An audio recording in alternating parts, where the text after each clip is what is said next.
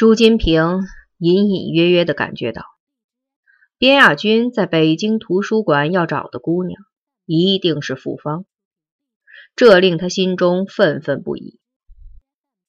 几天以前，朱金平曾在北图附近见过傅芳，他还记得她，嫣然一笑，摆了摆手，就匆匆的跟着几个大个子老红卫兵走了。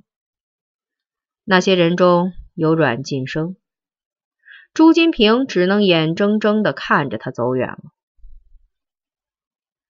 他比一个月以前在三路五轨车上见到时更漂亮了。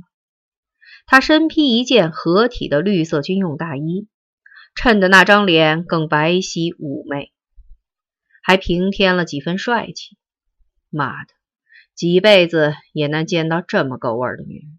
朱金平暗想。晚上，他在梦中又见到了她。他娇羞的笑着，平平停停的向他走来。他傻愣痴呆的望着他，大张着嘴，嗓子眼里干得冒火，只能拼命的吞咽口水。他走到他的面前，柳眉一扬，突然恨恨的转身就走。他急忙追上去，脚却迈不动。他急了。不顾一切的扑上去，抓住他的大衣，大衣滑脱了。呀，他光着身子呢！醒过来以后，当下冰凉惊湿，眼前却仍是一片白光，在黑乎乎的屋顶上，清晰的映现出傅芳那洁白袅娜的身姿。他竭力睁大眼睛，久久的凝望着他。直到天光大亮以后，他才渐渐从眼前隐去。不得到复方，枉为男人。在北图门前，边亚军碰到了朱金平。朱金平带着十几个人，个个都板着脸，满怀敌意和戒备的望着他。边亚军一怔，这小子到这里来干什么？他向图书馆门前正排队等待验证放号的人群扫了一眼，看见了阮平金和傅芳。今天他们来得早，排在了最前面。朱金平瞪着那双贼眼，也在向排队的人群瞄来扫去。突然，他看见了什么，眼珠子一亮，定住不动了。叶亚军顿时明白了。他凑近朱金平，压低声音说：“滚开！你再敢带着这群狗到这块地方来晃荡，我就阉了你！”朱金平冷笑：“姓边的，你不要欺人太甚。”他一摆手，十几个弟兄稍微往后退了几步，迅即一字排开。他们每个人手里都握着一把刀，凶狠地瞪着边亚军。他们不是来打架的，是来争夺女人。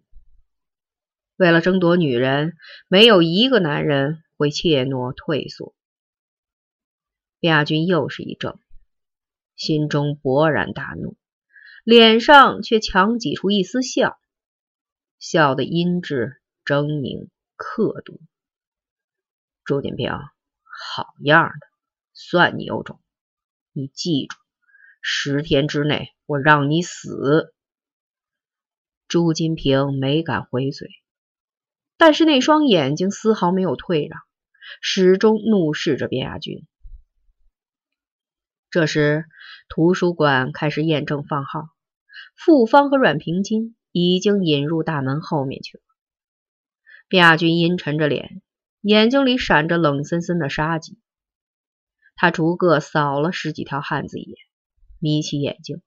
似乎已经把他们全都牢牢的记在了心上，然后他微微的点点头，转身走了。朱金平恨恨的望着边亚军的背影，一动不动的站了很久。后来他拔出匕首，用力割破左手指，默默的看着鲜红的血一颗一颗的滴落到地上。姓边的，老子就是死！也要狠狠的咬你一口，他暗暗发誓。据当时在场的人说，只要亲眼看见边亚军和朱金平互相对视时的那种眼神，你就会明白什么叫做仇恨、决心和凶残。人们在他们的眼神里已经看见了血。边亚军不好惹，朱金平也真急了眼。两个男人之间的角逐，必将是一场你死我活的血斗。傍晚，北图闭馆前，朱金平带着南城的二十几个人又去了北图。不过，当他们刚从府右街北口拐出来时，就被北城的一群人迎面堵住了。双方剑拔弩张，怒目相向，对峙了十几分钟以后，才又各自撤走了。这时，北图门前已经冷冷清清。看书的人们已四散而去了。